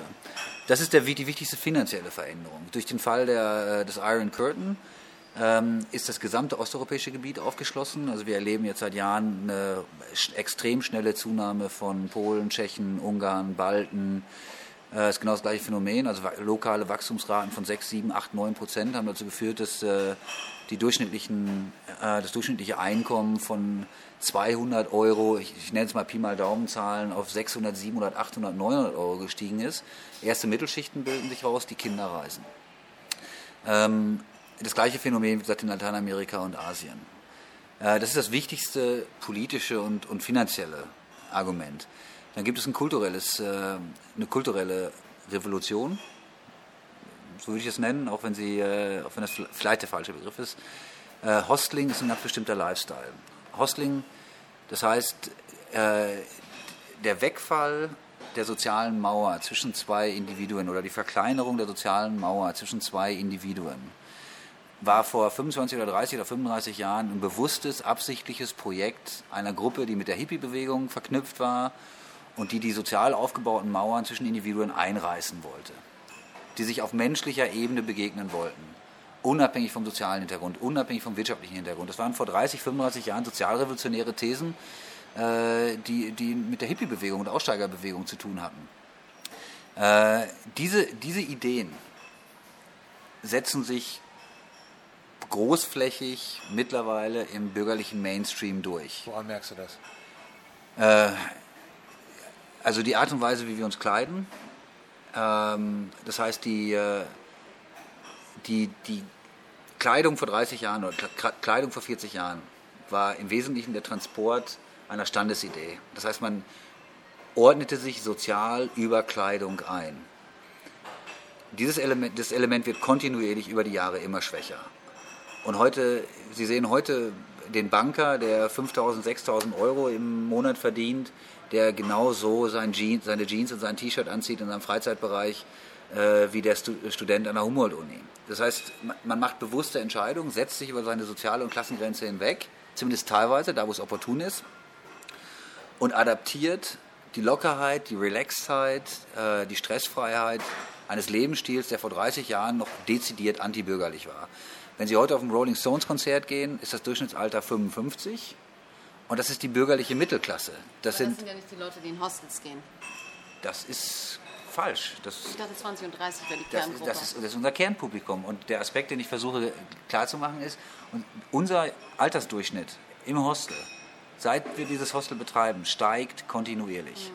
Mhm. Äh, der, ist, der war, ist angefangen mit 20, 21, 22. Das waren die ähm, Backpacker, der klassische Backpacker. Und was wir erleben, sind zwei Tendenzen. A, der Backpacker als solcher, der Hardcore-Backpacker, der Argentinier, der kommt, seinen Mathe-Tee aufschäumt und so günstig wie möglich reisen will, der wird immer jünger. Das heißt, die Reise, reisefähige, äh, das reisefähige Alter sinkt immer weiter. Und auf der anderen Seite, und das ist relevanter für uns, steigt der Anteil der 35, 40, 45, 50-Jährigen, die sich bewusst für ein Hostel entscheiden, kontinuierlich an. Weil sie Austausch suchen, weil sie mit anderen Gästen irgendwie weil gerne er, in einem Dorm schlafen, um sie kennenzulernen, weil es lustiger ist, weil sie eventuell alleine reisen. Weil sie, weil sie, äh, weil sie die Absenz von sozialen Barrieren, die zum Tragen kommen, wenn sie mit acht Leuten an einem Frühstückstisch sitzen, von denen sie sechs nicht kennen und nie gesehen haben. Oder die damit kommt, wenn sie alleine in ein Vierbettzimmer gehen und da sind drei andere Leute aus drei anderen Ländern, die die als Bereicherung ihres Lebens empfinden und nicht mehr als Belästigung oder als, als sozialen Angriff. Also ich muss mal, wenn ich das jetzt mal auf meine persönliche Entwicklung irgendwie so äh, zurückbreche, irgendwie ist es so, dass mich bei meinem letzten Urlaub irgendwie äh, die paar Hostelaufenthalte, die ich hatte, total genervt haben. Weil es die ganze Zeit, hinaus. nein, weil es die ganze Zeit bei den Gesprächen nur darum ging, irgendwie, wo bekomme ich billig irgendwie Essen her, wo äh, kann ich billig übernachten, wie kommt man möglichst billig von dem nächsten Ort zum nächsten Ort. Und ich hatte irgendwie das Gefühl so, wow, die interessieren sich irgendwie vor allen Dingen füreinander, aber gar nicht irgendwie für das Land, wo sie unterwegs sind. Es ist mir so auf die Nerven gegangen, dass ich irgendwie eigentlich nachher nur noch in Hotels geschlafen habe. Ja? Also Back Backpacking, äh, das, ist, das muss man akzeptieren beim Backpacking. Der eigentliche, die eigentliche Hauptmotivation fürs Backpacking äh, ist nicht, und das ist eine Illusion, das anders zu sehen, ist nicht das Kennenlernen von fremden Kulturen und fremden Gegebenheiten. Sondern das Kennenlernen von anderen Backpackern. Ne? Das genau. Das, es ist, das Backpacking liefert die Bühne, um das mal pathetisch auszudrücken, der Jugend der Welt sich zu treffen. Das heißt, äh, das, das Höchste, was einem Amerikaner, einem 22-jährigen Amerikaner passieren kann, äh, als Erinnerung oder als Bild, das er mitnimmt nach Colorado, wenn er, in seine, wenn er ins College zurückgeht, ist eine Liebesgeschichte mit einer Spanierin, die er in einem südfranzösischen Hostel kennengelernt hat und mit der er dann drei Tage ähm, mit einem Zug nach Budapest gereist ist. Ist das denn hier auch so? Das Hast du ist- das Gefühl, das ist auch die Motivation der Leute, die hier hinkommen? Das ist, das ist die Motivation des klassischen Backpackers. Der Zirkus, der Zirkus selber hat jetzt, wir haben ein bestimmtes Konzept. Wir gehen relativ hochwertig an die ganze Geschichte ran. Wir betreiben fast hotelähnlichen Aufwand. Ja, das war eben ja auch die Sache, wenn man hier reinkommt, hat man nicht das Gefühl, man sitzt im Hostel, ja? Ja, weil wir, weil wir damals den Eindruck hatten und äh, damit auch recht gehabt haben, dass Backpacking sich wegentwickelt. Also der Markt selber fürs Backpacking, fürs Hosteling deutlich größer wird und sich wegentwickelt. Ähm, oder akzept, das Hosteling als solches akzeptabler wird für eine Personengruppe, für eine soziale Gruppe, die deutlich größer ist als diese klassische Gruppe der Aussteiger, das heißt der links, der alternativen, antibürgerlichen äh, Gruppe von Menschen, die mit minimalsten finanziellen Mitteln, häufig politisch motiviert, Lat- Lateinamerika reisen, nach Indien reisen oder ähnliches. Das Hosteling als soziale Idee, als Kommunikationsidee deutlich über diesen Personenstamm rauswächst. Äh, dass aber die Leidensfähigkeit dieser Gruppe, was Toiletten angeht, was Duschen angeht, was Betten angeht, was Matratzen angeht, deutlich geringer ist als die der klassischen Backpacker. Und daraus ist dann eben das Konzept geworden, die kommunikative die Herangehensweise, die barrierefreie, soziale barrierefreie Herangehensweise äh, eines Hostels zu kombinieren mit Sauberkeitsstandards, Servicestandards, ähm, Umgangsformen, die dem Gast weniger abverlangen als das klassische Hostel. Was ich auch das Gefühl habe, was sich entwickelt, ist, dass immer mehr Hostels zum Beispiel Zweibettzimmer anbieten. Exakt. Und mit diesem, dieser Entwicklung hat, ist also tatsächlich so eingetreten, wie prognostiziert. Äh, wir erleben eine Revolution, eine wirkliche, eine absolute Revolution. Der gesamte, äh, der gesamte Niedrigpreis-Tourismusbereich in städtischen Destinationen weltweit erlebt gerade einen gigantischen Umschwung. Äh, Berlin ist äh, eine der Städte, an denen diese Entwicklungen am, am dezidiertesten nachzuvollziehen sind. In die Richtung, wie du sie eben beschrieben hast. Also Nee, dass der Markt erstmal explodiert hier auch, oder? Genau, der Low-Budget-Markt als solcher explodiert in der Masse, verändert sich in seiner sozialen Form und verändert das Tourismusgepräge als solches und ver verändert auch durch seine Erscheinungsform und durch seine Masse die Destinationen und die Städte als solche. Ähm, was, man, was man im Moment in Berlin erlebt, ist ein Identitätswandel in einer Geschwindigkeit, der vor zehn Jahren nicht vorstellbar gewesen wäre. nämlich. Also der Tourismus der Stadt verändert die Identität und die Gene, die DNA der Stadt gerade nachhaltiger als jede andere Entwicklung in Berlin nach Mauerfall. Inwiefern? Schneller. Inwiefern ich erzähl meine, mal. vor allen Dingen viel schneller. Ich meine, guck dir doch mal andere Zentren an. Guck dir mal London oder Paris an. Guck dir mal an, was die touristischen, also Leicester Square oder Piccadilly Circus oder Leale in Paris, was haben wir ja noch nicht in Berlin, ja? Und wenn man sich jetzt mal vorstellen würde, sowas hätten wir in Berlin, dann müsste sich ja noch verdammt viel verändern, ja? Und wenn das in die Richtung geht, ähm, und das ganze- geht im Moment wahnsinnig schnell in diese Richtung, Der ganze, der ganze, Inst- der ganze äh, der Immobilienbereich zum Beispiel, der eine ganz wesentliche Triebfeder ist in einer Entwicklung einer Stadt. Ähm, der Immobilienbereich verändert sich im Moment massivst unter dem, äh, mit dem wesentlichen Effekt, das ist, kein, das nicht der deutsche Markt, der kauft und der verkauft und der umzieht, äh, sondern ausländische Käufer, ausländische Interessenten, ähm, ausländische Großeinkäufer treiben die Preise nach oben. Da kenne ich eine ganz lustige Anekdote. Ich habe einen Freund in, in, in Dänemark, äh, der ist auch Journalist und der kriegt immer Pressemitteilungen von Reiseunternehmen, die sagen, liebe Leute, wir fliegen nach Berlin. Flug ist umsonst, ihr kommt nach Kopenhagen, steigt in dieses Flugzeug ein, wir fliegen nach Berlin und gucken uns Wohnungen an, Häuser an. Und wenn ihr kauft, dann zahlt ihr den Flug. Und sonst fliegt ihr wieder nach Hause. Die fallen hier mit, mit ganzen Flugzeugen, fliegen die Dänen nach Berlin, weil hier eine Wohnung irgendwie ein Drittel oder ein Viertel von dem kostet, was eine Wohnung in Kopenhagen kostet. Ja.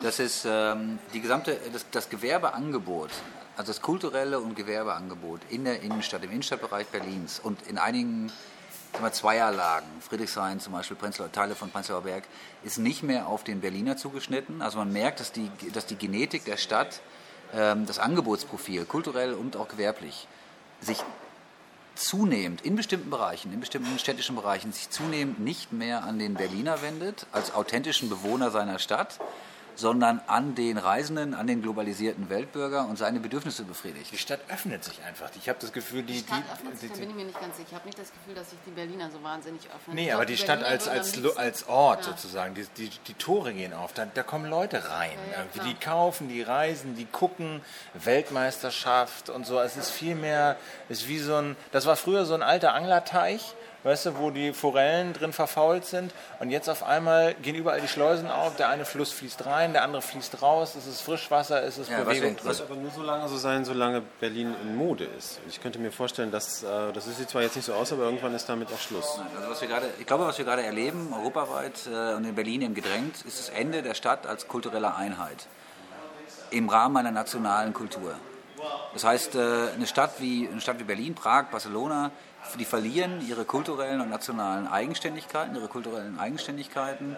Und das Ganze wird ausgelevelt über klassisch globalisierte Kulturen. Die, und ähm, die Globalisierung als, als äh, Kulturnivellierer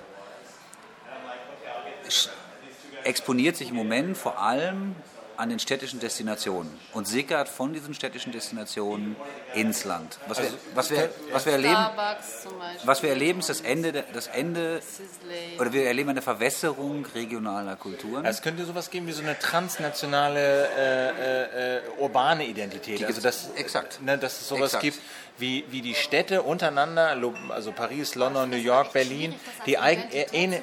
die ähneln sich mehr, als dass es so eine, so eine nationale Identität gibt. Die tritt zurück, oder? Die Philipp, Architekten, das ist doch keine Identität, das ist doch eine Shopping Mall. Also, Ja, das ist die Frage. Das gibt ja mehrere Sachen. Also ich habe eher das Gefühl, sag mal, wenn, wenn Städte auf die Suche nach Identitäten gehen, könnte das eher in die Richtung gehen, wie du sagst, dass sie nicht mehr gucken, was ist denn jetzt Deutsch, was ist, bin ich eine britische Stadt, bin ich eine deutsche Stadt, bin ich eine französische Stadt, sondern eher sich transnational vergleichen. Tokio, Berlin, äh, London, Paris. So, da ist dann immer noch die Frage, ja, ich suche nach Identität, aber da ist die Frage, wohin geht das? Ist es halt Starbucks, äh, ne? sind, es diese, sind es diese Kommerzialisierungs-, Nivellierungsgeschichten oder es kann aber auch eine andere Identität geben, also die jenseits... Beispiel? Ja, das weiß ich nicht. Fällt dir ja, das ich ein? fällt dir eine Innenstadt ein, die, an, die was anderes bietet, außer Starbucks, H&M, Zara und so weiter und so fort? Also mir nicht. Ich glaube, dass Berlin ähm, irgendwann das verlieren wird, was es eigentlich mal hatte als Charme, nämlich eine Art, auch eine Art Gegenkultur zu bieten. Ja, was es ja in den 90ern noch sehr stark hatte. Heute gibt es auch noch so einen Nachhall davon sehr stark, die Clubs und so weiter.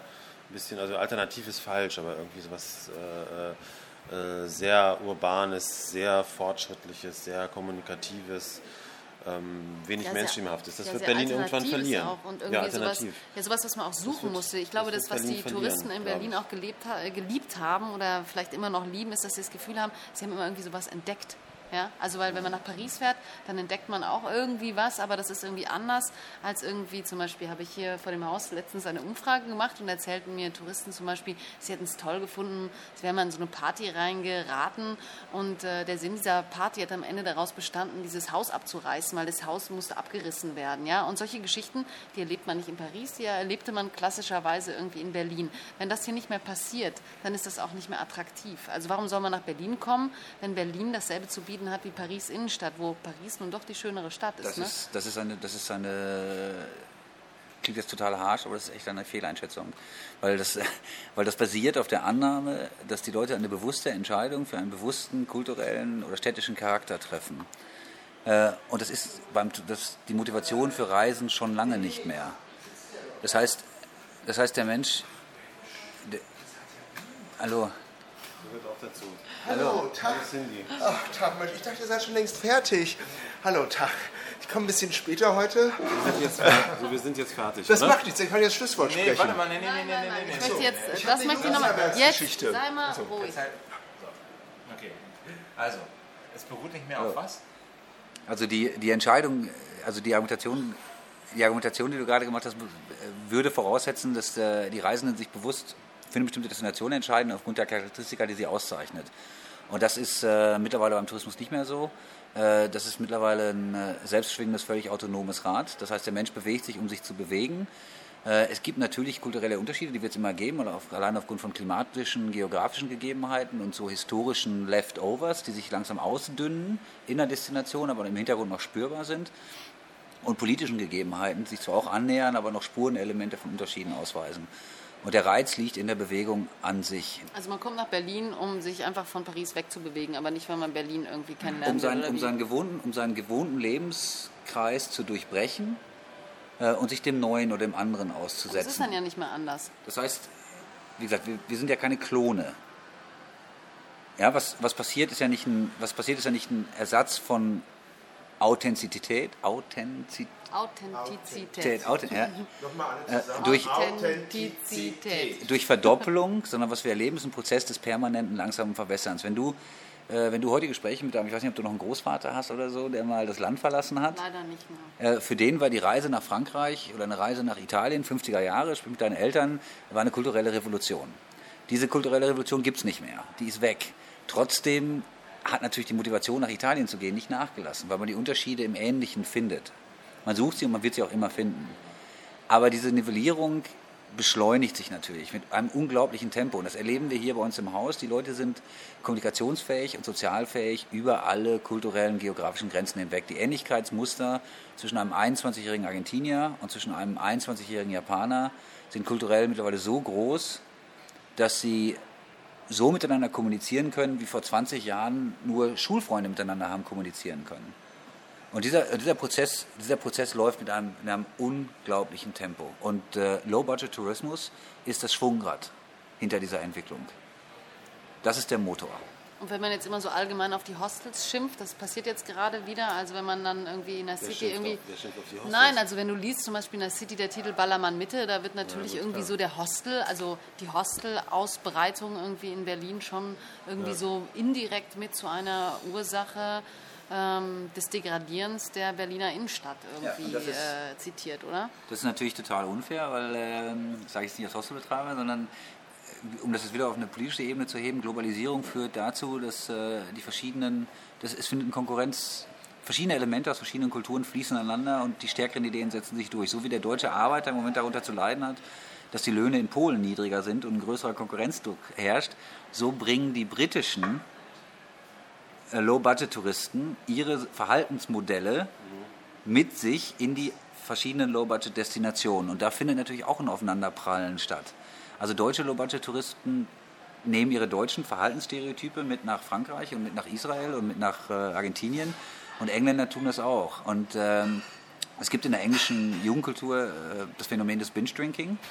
Und dieses Binge-Drinking wird gerade eins zu eins von den Straßen von Liverpool und von Bradford und von äh, Manchester, wo es jedes Wochenende stattfindet und die Straßen dominiert und auch ein sozial akzeptiertes Phänomen ist, äh, wird gerade über den Transponder Low-Budget-Tourismus in seinem Auswirkungskreis transportiert. Also was wir Das heißt, das äh, gibt es, da findet dann auch irgendwann mal so eine Angleichung statt und dann wird dieses Binge-Drinking in Paris, in Berlin, in äh, Rom und überall zu finden sein, dank des äh, Low-Budget-Tourismus. Ja, was wir, das, das ist exakt das. Prostitution zum Beispiel im Low-Budget-Tourismus ist ein absolut massives Problem. Wenn du, der ganze Low-Budget-Tourismus in Thailand, um jetzt mal ein Beispiel zu bringen, leidet seit 15 bis 20 Jahren massiv unter ähm, der Tatsache, dass der Low- Low-Budget-Tourismus Prostitution und Drogenkonsum in Thailand auf ein Niveau gehoben hat oder in Südostasien auf ein Niveau gehoben hat, das deutlich über die lokalen Gegebenheiten hinausgeht. Und das gleiche Phänomen erleben wir gerade in Berlin, in dem Binge-Drinking und Alkoholmissbrauch in die Berliner aus England, aus englischen und irischen Vorstädten nach Berlin transportiert wird. Und was passiert ist, es gibt zwei Bewegungen. Das eine ist, äh, dass die Nation, die dieses Verhalten importiert, merkt, dass sie damit aus einem zivilisatorischen Kontext rausfällt und eigentlich etwas dagegen unternehmen sollte. Das ist das, was gerade in England passiert. Die englische Regierung versucht, das Binge-Drinking ähm, zu bekämpfen, sozial, edukativ in Schulen und Ähnlichem zu bekämpfen. Und die lokalen Gesellschaften, in die dieses Phänomen integriert wird, äh, versuchen über legislative Hürden und Ähnliches dieses Phänomen einzudämmen und einen allgemein akzeptablen Kodex herzustellen, der dann aber überall gilt. Und das ist das Gleiche ist in Thailand passiert, wo die lokale Regierung massiv gegen Drogenanbau vorgegangen ist, gegen Pro- Prostitution vorgegangen ist äh, und einen deutlich größeren polizeilichen Druck auf Low-Budget-Touristen ausübt, um ihr antisoziales Verhalten, sage ich mal, zu beschränken. Es ist genau der gleiche Mechanismus, aber der läuft, diese Auspendelbewegungen laufen global. Sehr interessant. Wir wollten eigentlich einen Hostelbesitzer treffen und haben jetzt einen Stadtsoziologen kennengelernt. Das ist großartig. Also wann, wann wirst du deine Theorien mal aufschreiben? Das klingt wirklich, das klingt wirklich Ja, unheimlich elaboriert. Wir ist können ja, wir können ja alle vier Wochen vorbeikommen und Nein, dann machen wir so eine ist er Serie. der Einzige, wo man mal verlässliche Daten darüber bekommt, wie sich in Berlin der Tourismus entwickelt, ja? Ja. Ja, das fand ich echt erstaunlich, weil man möchte- findet irgendwie nichts Ich möchte, dazu. noch, ich möchte eine Zahl loswerden. Wenn es tatsächlich irgendeinen Hörer gibt, äh, der sich das Ganze wirklich komplett anhört, dann A, bezweifle ich. A, bitte ich den um Entschuldigung für die äh, unglaublich langen Monologe, aber B, Nee, um, das, das um, das, um, das Phänomen, das um das Phänomen klarzumachen, vor allem für die Berliner, also um klarzumachen, was da auf uns zukommt und was sich entwickeln wird die nächsten Jahre. Ähm, Berlin ist im Moment Nummer drei bei den europäischen städtischen Destinationen und hat im Moment 17 Millionen Übernachtungen. Von diesen 17 Millionen Übernachtungen sind knapp 70 Prozent Übernachtungen von Deutschen, also 30 Prozent Ausländer. Das heißt, wir haben im Moment ungefähr 5 Millionen Übernachtungen von Ausländern. Die, äh, um Vergleichszahlen Pro Jahr. Pro Jahr, pro Jahr. Um Vergleichszahlen. Und das ist das Ergebnis von 10, 15, 20 Prozent Wachstum seit 6, 7, 8 Jahren kontinuierlich. Und der, der Level, den wir jetzt haben, wird von den Berlinern als echte Revolution wahrgenommen. Die Straßen verändern sich, Hackischer Markt sieht anders aus, Prenzlauer Berg gehört den Touristen, ähm, Simon-Dach-Straße hat sich, ist nicht mehr wiederzuerkennen, die Clubszene ist mittlerweile absolut internationalisiert um die Vergleichsparameter zu bringen, London und Paris, also die beiden anderen großen Kapitalen von vergleichbaren äh, Ländern, haben im Moment ca. 80 Millionen Übernachtungen und äh, Berlin 17. Berlin 17 und äh, der bei allen, bei den zehn Top, europäischen Top-Destinationen, Städtedestinationen, wo Berlin gesagt an Platz 3 liegt, haben alle anderen neun Destinationen ein Verhältnis von 70 zu 30 ausländischer zu deutscher Gäste, ausländischer zu nationaler Gäste. Also genau umgekehrt. Genau umgekehrt als bei Berlin. Das heißt, das heißt, dass eine Stadt wie London im Moment ungefähr 60 Millionen Übernachtungen hat von ausländischen Gästen. Eine Stadt wie äh, eine Stadt Berlin 5. Berlin 5, also 8 Zwölfmal so Prozent. viel. Eine Stadt wie Prag mit 10 bis 11 Millionen Übernachtungen hat 70 Prozent ausländischer Übernachtungen, hat also verfügt aber im Moment über mehr internationale Gäste als Berlin.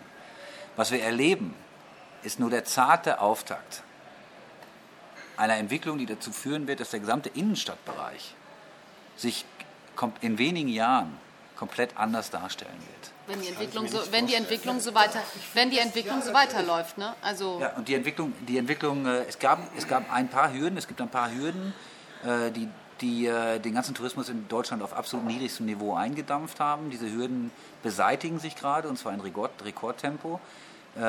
Die, das, das internationale Image Deutschlands hat sich radikal verändert in den letzten Jahren.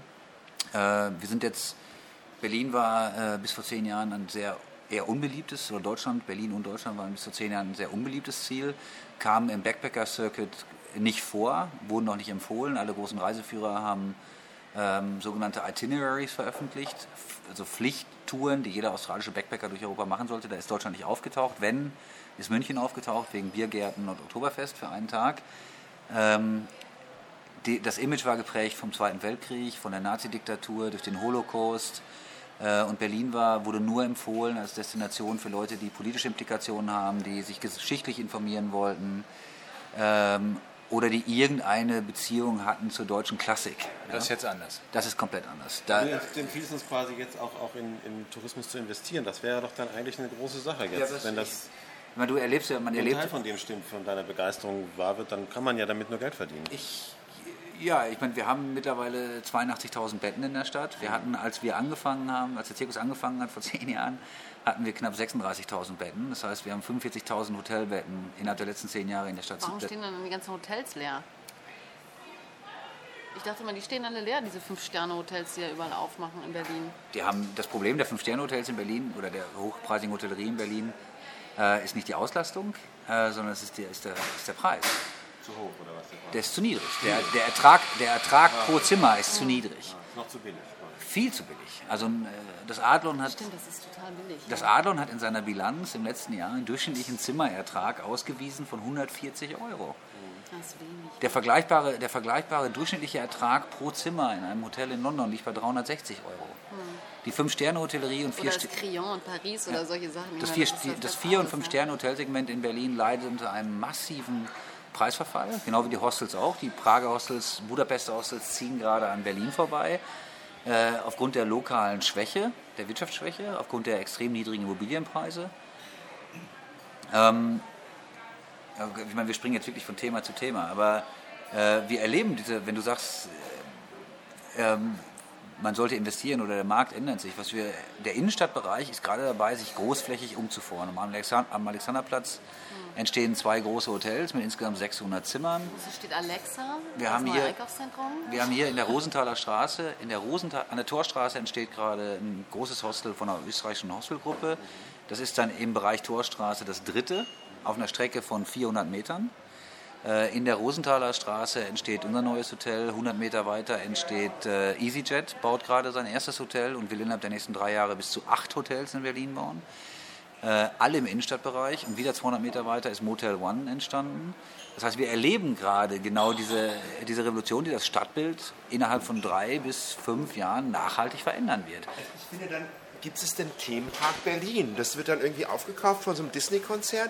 Und das Tolle daran ist, wenn das dann wirklich erst soweit ist, dass wir als Einheimische Geld dafür bekommen, als Einheimische rumzulaufen. Also ich krieg dann irgendwie so, hab dann, werd dann so besetzt für eine Rolle, ich weiß nicht, irgendwie so ein Bohemien und krieg dann Geld dafür, dass ich in Clubs gehe und irgendwie lustig bin und mich fotografieren lasse mit japanischen Touristen. Das wäre doch klasse irgendwie. Das die ganze, also alle Innenstädter werden Angestellte des großen Themenparks Berlin? Also es gibt eine Stadt, die diese Entwicklung durchexerziert hat, bereits in den 50er, 60er Jahren, äh, Venedig, äh, die, wo diese Entwicklung...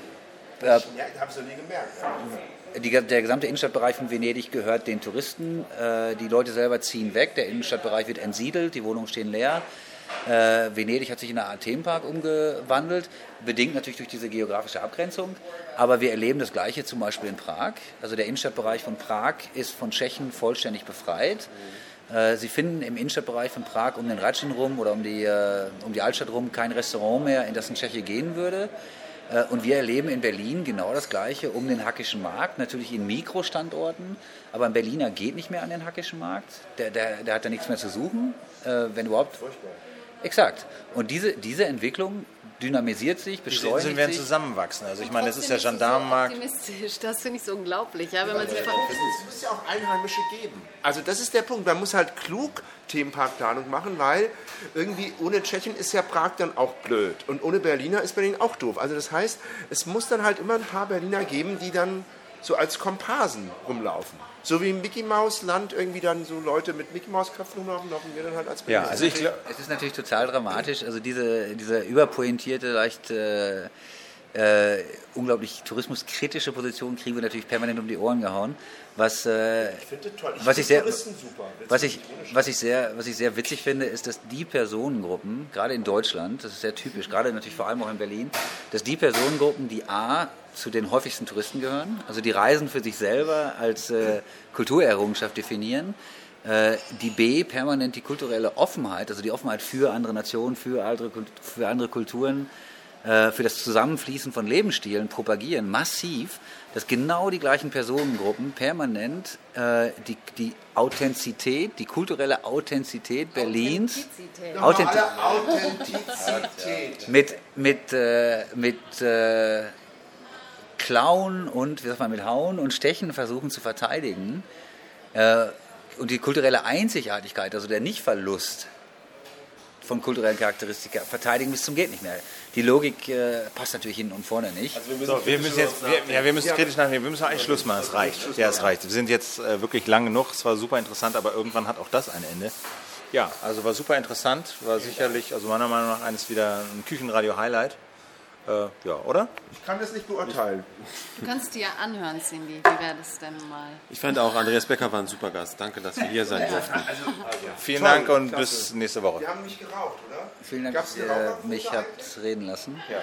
Gern geschehen, machen wir gerne nochmal. Also dann gibt es ja noch viel zu erzählen. So, tschüss.